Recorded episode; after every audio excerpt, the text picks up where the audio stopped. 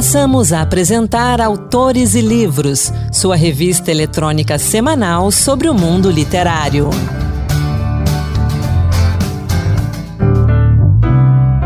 Olá, sou Anderson Mendanha e a partir de agora, Autores e Livros, a revista literária da Rádio Senado. Seja muito bem-vindo. Hoje, um programa especial dedicado ao Dia Internacional da Mulher, apenas com escritoras. Teremos a poesia de Elisandra Souza, dicas de leitura, lançamentos e também uma entrevista com Ana Maria Ramos Estevão sobre Torre das Guerreiras, livro de memórias das perseguições e torturas sofridas durante o regime militar. Vamos juntos! Entre os lançamentos, a gente destaca o novo romance de Lucilene Manhães, uma história de amor entre um sobrevivente da Covid, Luiz Roberto, e a doutora Marina, pneumologista responsável pela ala de pacientes entubados. O último paciente mergulha nos acontecimentos dramáticos que sacudiram o mundo desde o início de 2020 e oferece uma história emocionante. O enredo mistura ficção e realidade e mostra que a fé, a ciência e o amor, quando caminham juntos, superam os mais difíceis obstáculos, até mesmo a Covid. Escrito em 10 dias, o livro conta a experiência de enfrentar a Covid-19 a partir de duas vertentes: o impacto na família, de quem perdeu amigos e conhecidos, e a experiência de quem está na linha de frente, os profissionais de saúde. Lucilene Manhães fala um pouco desse livro pra gente. Ele é um romance que eu aproveitei esse contexto que nós vivemos da, da pandemia para falar como isso me afetou, como eu, eu recebi e para contar uma história que trouxesse esperança para as pessoas. É uma história que vai fazer a pessoa rever alguns valores, né? E ela fala sobre a luta de um paciente pela vida, de um sobrevivente de Covid, que ele é abandonado pela família, ele é abandonado pelo sistema, e o olhar de uma médica muda toda a história dele. Uma médica, ela começa a se interessar pelo caso dele, ela faz contato com a família, mas ninguém se interessa por esse paciente, então ela acaba adotando esse paciente. E com isso ela acaba se envolvendo, eles têm romance. É, tem muitas coisas minhas nessa história, muitas coisas que eu coloco ali da minha, da minha infância. É, quando o livro, ele, sem tentar entregar muito, mas é uma, uma coisa também que eu, que eu acho legal é, falar sobre ele, é que ele começa contando a história de, de dois amiguinhos de infância e tal que crescem, e na infância eles assistem um filme que fala sobre 2020 que contando que 2020 seria o caos e tal. Então, uma dessas crianças ela fica muito impressionada e ela começa a temer o ano de 2020. Só que aí eles crescem, vão fazer outras coisas na vida, mas sempre com aquela expectativa, né? 2020 está se aproximando, será que vai acontecer alguma coisa? E passam um Réveillon de 2020 e logo no início vem essa notícia da pandemia. Então, eles acabam é, associando a, a pandemia, aquele medo que eles tinham, né, do filme. E isso é uma coisa que aconteceu comigo. Isso aí foi inspiração desse filme que eu assisti com 10 anos de idade. Era alguma coisa sobre o, o mundo no ano 2020 e isso me marcou muito. Então eu coloco isso também no livro, aproveitando esse contexto da pandemia. É, apesar de estar falando, de estar no contexto da pandemia, ele tem uma é uma pegada assim de, de trazer esperança para as pessoas, de você também ter que se reinventar de uma hora para outra. É contando isso tudo que a gente está tá passando, né? Graças a Deus parece que tá chegando ao fim. Porque a ideia é, tipo assim, daqui a uns 15 anos, 10 anos, que isso aí já tiver ficado no passado, você ter aí o registro do que foi nessa época para as pessoas que conviveram com isso aí, como é que foi é, passar por isso, como é que foi profissionalmente, emocionalmente, que impacto isso deixou para as pessoas. O último paciente de Lucilene Manhães está concorrendo ao Prêmio Kindle de Literatura 2021 e está disponível em e-book na Amazon por R$ 15,72 ou gratuitamente no programa Kindle Unlimited. Nosso outro destaque é o livro Aos Meus Versos, escrito tão cedo chegará a sua hora, da poetisa e tradutora russa Marina Tivetaeva. A obra é uma coletânea de pouco mais de 60 poemas escritos por Marina em vários momentos da vida e reunidos e traduzidos por Verônica Filipovna. Em edição bilíngue, a publicação da Ponta Edita conta com a intervenção poética do cantor e performer São Iantó, capa do artista virtual Pedro Monfort e texto inédito de Ariadna Efron, filha de Tivetaeva, sobre o processo criativo da mãe. Marina Tivetaeva é considerada uma das vozes poéticas mais potentes e relevantes do século XX. Nasceu em outubro de 1892 em Moscou, estudou música desde os 4 anos de idade, começou a escrever ainda na adolescência. Alguns dos seus poemas foram publicados quando ela tinha apenas 16 anos. Após a Revolução Russa, foi obrigada a exilar-se primeiro na Alemanha, depois na Tchecoslováquia. Ao longo da vida, escreveu poesia, prosa e teatro. Faleceu em 1941. Aos meus versos, escritos tão cedo, chegará a tua hora, tem 192 páginas e está à venda no site da editora Ponta Edita, no valor de R$ 121,90. Fechando esse bloco de lançamentos e dicas de leitura, a gente destaca o livro Princesas de Maquiavel por Mais Mulheres na Política, uma coletânea de artigos organizada pela cientista política Juliana Frattini. A partir das diferentes vivências de cada autora, é possível verificar semelhanças nas dificuldades enfrentadas por mulheres ao ingressar no mundo da política e vivenciar a dinâmica do poder. O livro chama atenção para o papel da mulher na política e visa estimular o debate sobre como diminuir o machismo, combater a misoginia e aumentar o engajamento feminino. Juliana Frattini reuniu lideranças femininas dos mais diversos espectros ideológicos, da direita, esquerda, liberais, progressistas e conservadoras. Princesa de Maquiavel, por mais mulheres na política, está disponível nas livrarias e sites a partir de 37 reais. E chegou a hora da entrevista da semana. Hoje, uma conversa sobre o livro Torre das Guerreiras, obra que apresenta memórias de Ana Maria Ramos Estevão militante estudantil que sobreviveu às torturas e ao exílio impostos por um dos períodos mais sombrios da nossa história.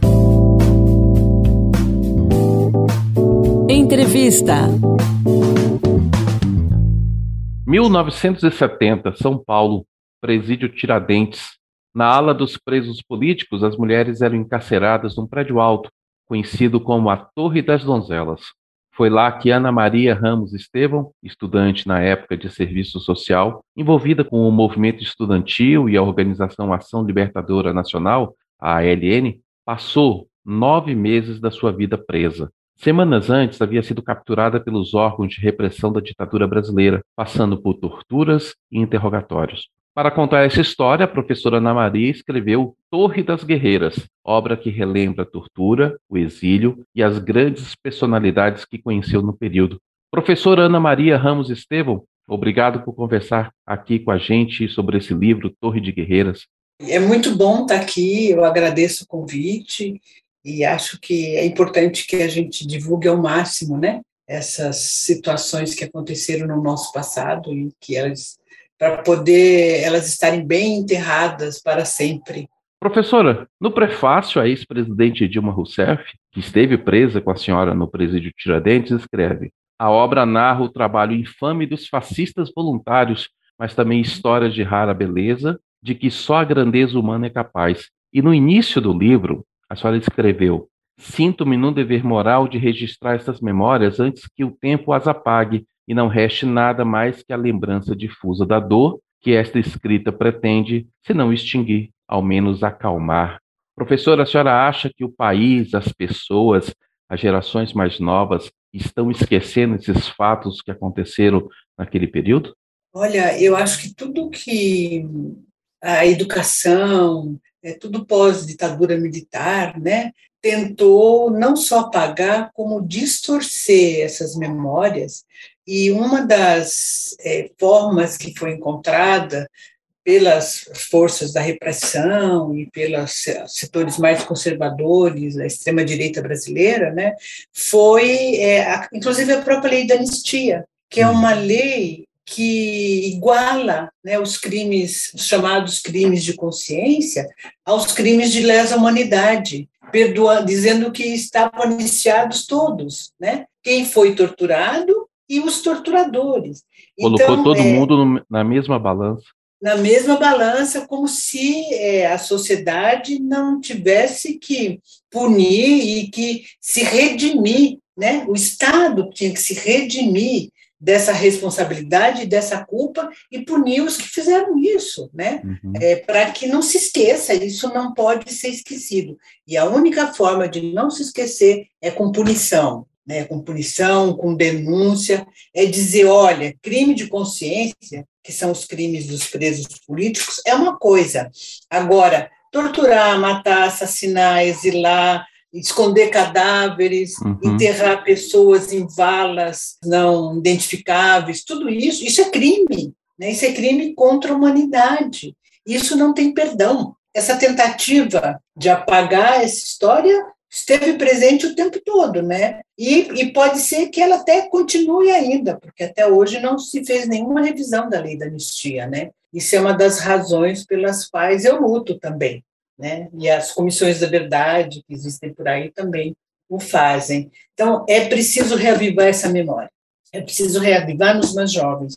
É preciso reavivar os meus filhos, os meus netos, né? Os meus alunos, todos eles têm que ter consciência de que isso aconteceu e que é. pode acontecer de novo.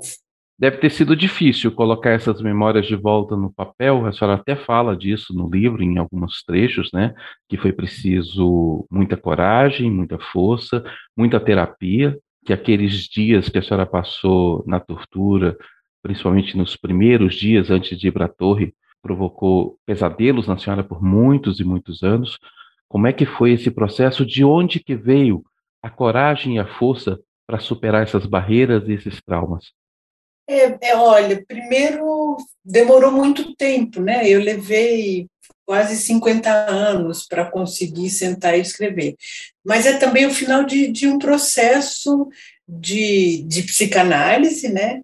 É, onde, inclusive, eu voltei a ter voz, porque uma das consequências da tortura, de ter sido exilado, é que, de repente, e até hoje eu tenho muita dificuldade de falar para grande público a uhum. respeito dessas, dessas coisas. Mas aí foi o momento que eu disse: não, agora, nesse momento, na conjuntura que nós estamos vivendo, isso tem que ser dito. Não é nem questão de coragem, é questão de que naquele momento eu estava pronta para fazer isso.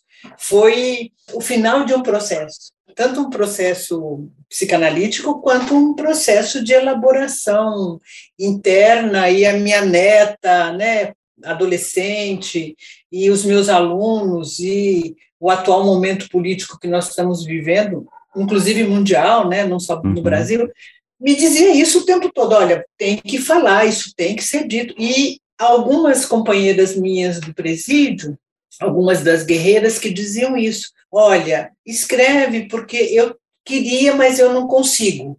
Uhum. E eu consegui, né? E aí a, o criar coragem não é de escrever, é de tornar público. Uhum. Sabe, você escreve, depois você pega aquele material e diz: "Meu Deus, eles têm que virar público". Aí é que você precisa de coragem, porque você, além de estar, tá, não é só uma denúncia, eu estou me expondo, né? Estou me expondo e com toda preocupação para não expor outras pessoas. É, porque eu dou nome, sobrenome, tanto das guerreiras quanto da, dos algozes, dos que foram os algozes delas, né? Sim. Que o mundo precisa saber. Então, eu acho que o fato de eu continuar na luta até hoje é algo que me animou a, a criar esse tipo de coragem, né? De me expor, de publicar. Uma coisa que chama atenção no livro é que ele não fala somente da prisão e das torturas, mas ele também relata um pouco da convivência dentro da torre, da, do companheirismo, da amizade, dos momentos no exílio também, de quem a senhora conheceu. Mas aí eu pergunto ali, em referente à torre mesmo, como era a convivência e a amizade entre as mulheres ali presas e como que isso ajudava a enfrentar aquele momento de prisão?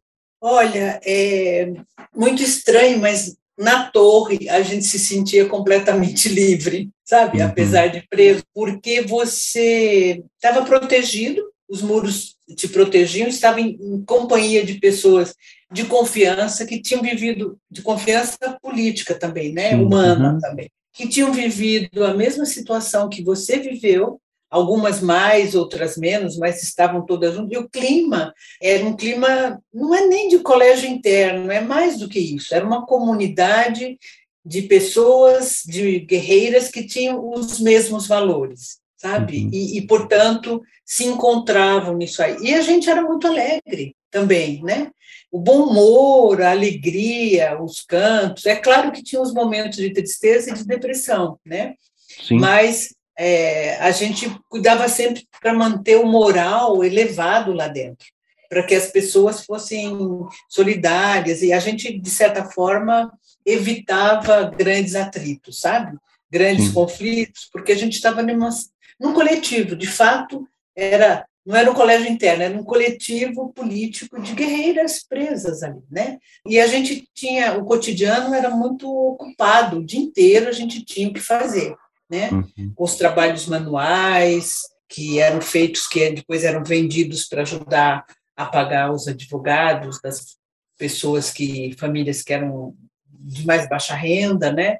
Para uhum. comprar comida que a gente comia, então, é, e tinha também as discussões políticas que davam suporte político, né? e muita leitura, muita, muita leitura. Então, era um, um coletivo que simbolizava, de certa forma, aquilo que a gente estava pensando construir. Eu quero aproveitar a presença da senhora aqui conosco no Autores e Livros. Estamos no Sim. mês de março, mês das mulheres, mês do Dia Internacional da Mulher. E, professora, o seu livro ele quebra o mito de que as mulheres presas na torre, conhecida antes como Torre das Donzelas, eram frágeis. E a quebra desse mito já começa pelo título, Torre das Guerreiras. Fale Sim. um pouco desse mito. Fale também como a senhora vê a presença da mulher no mundo de hoje. Aliás, toda a produção do livro foi realizada por mulheres, não é isso? Sim, sim.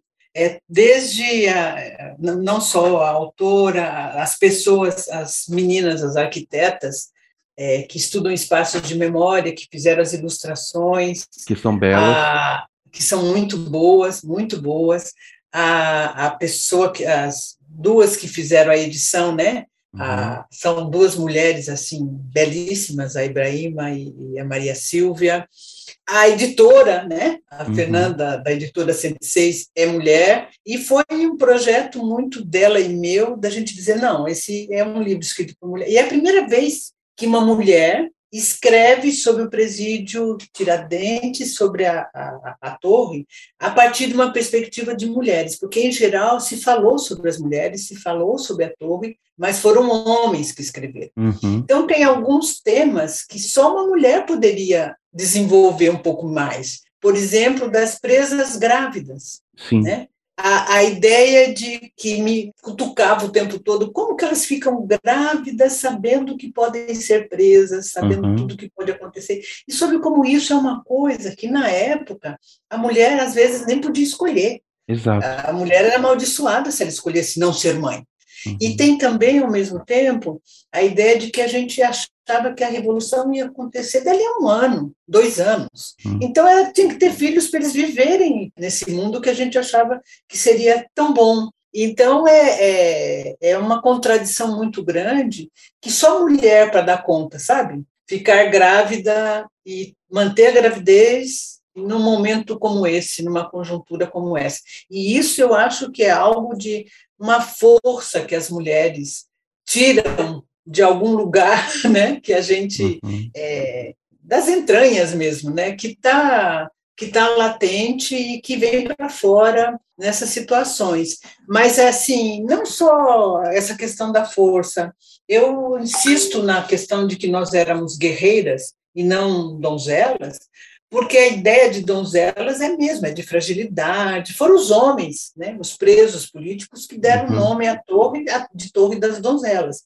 E aí, no livro, né, tem um risco vermelho em cima das donzelas, e o risco é vermelho, né, uhum. que, é, que é exatamente a perspectiva da luta, que torna as mulheres é, guerreiras. É, neste momento, elas deixam de ser donzelas. Nessa época, tinham, logo depois, né, quando, no final da década de 70, tinha um livro chamado O Complexo de Cinderela, que trazia exatamente essa questão, que era lido pelas mulheres, e também é o, a década de ampliação das lutas feministas, né?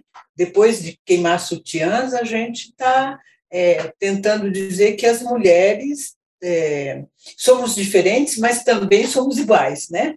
E, inclusive, é, tem a, a, questão de você dizer com todas as letras né, que as mulheres na luta são iguais aos homens, não há nenhuma diferença, elas não são donzelas, e os homens vão nos salvar, né, os príncipes uhum. que vão nos salvar. Nós somos todas guerreiras, estavam todas lá é, lutando pelas mesmas coisas que os homens lutavam.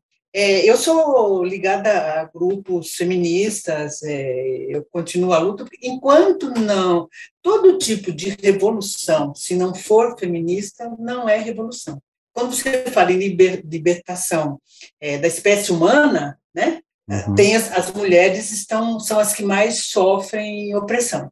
Mas sim, é uma situação complicada ainda nos dias de hoje, onde a gente vê eh, não só as coisas visíveis, né, que é mulher ganhando menos, mulher tendo menos oportunidades, é, sofrendo questões de violência, de machismo, mas também questões às vezes simples, onde uma mulher precisa da presença de um homem do seu lado para poder, por exemplo, tocar uma obra, uma, uma reforma de uma casa, porque não vai ser respeitada, ou em outras situações também, que vai precisar de um homem do lado, às vezes, para conversar com um médico ou com um advogado, porque ela sozinha não vai ser respeitada. E não interessa a classe social, né?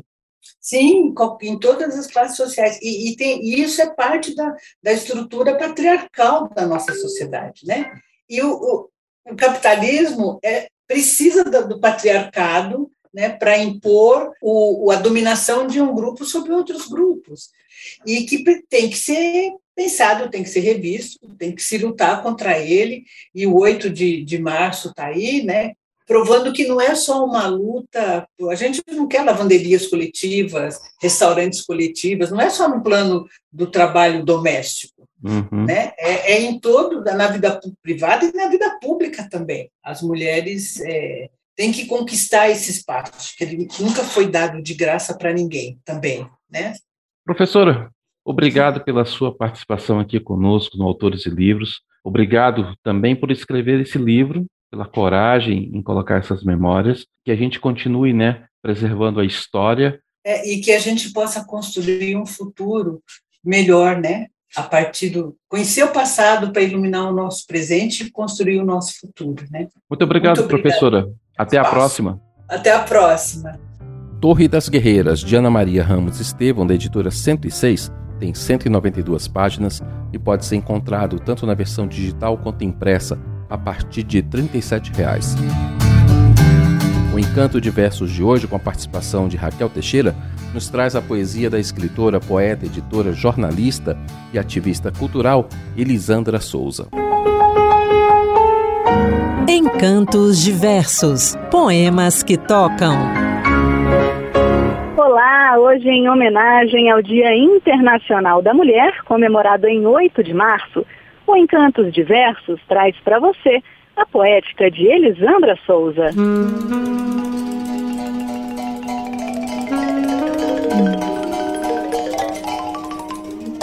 Escritora, jornalista e ativista cultural, Elisandra Souza nasceu em São Paulo em 1983 e é autora da obra poética Águas da Cabaça.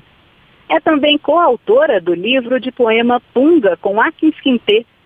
E agora você ouve Universo das Saias. Saias, saia, aia. De saias, elas despem as aias.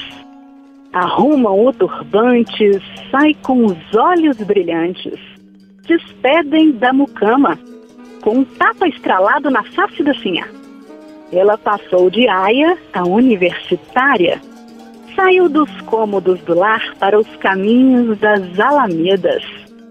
Saia, que a mulher de saias, além de passar, permanecerá. Publicou ainda Filha do Fogo, doze contos de amor e cura.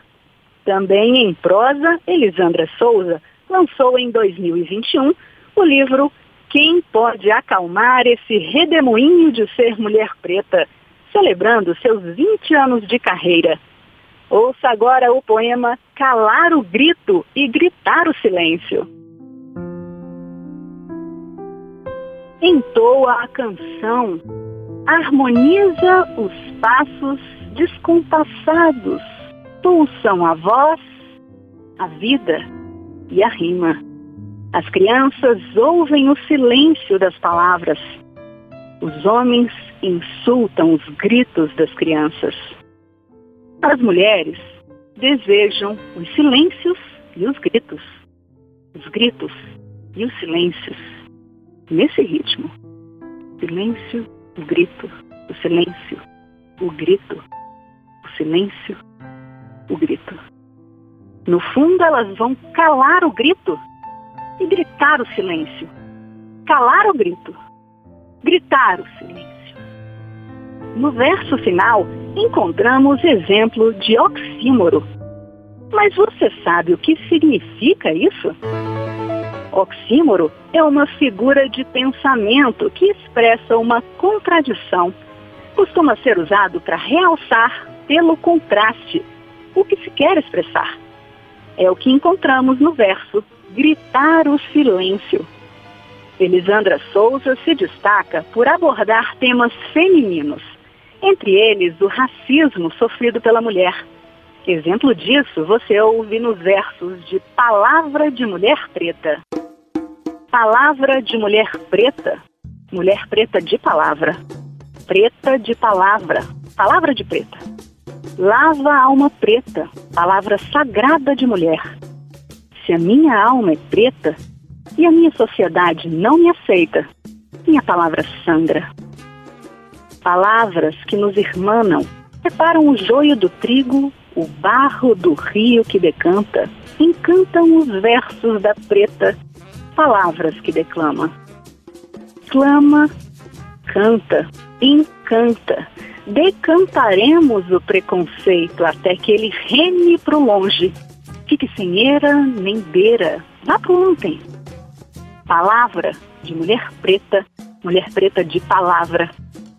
Preta de palavra, palavra de preta. Sobre a temática, Flávio Renegado e Gabriel Moura compuseram Negão Negra, canção gravada por Elza Soares e Flávio Renegado. Nunca foi fácil e nunca será para povo preto do preconceito se libertar. Sempre foi luta, sempre foi porrada contra o racismo estrutural, barra pesada.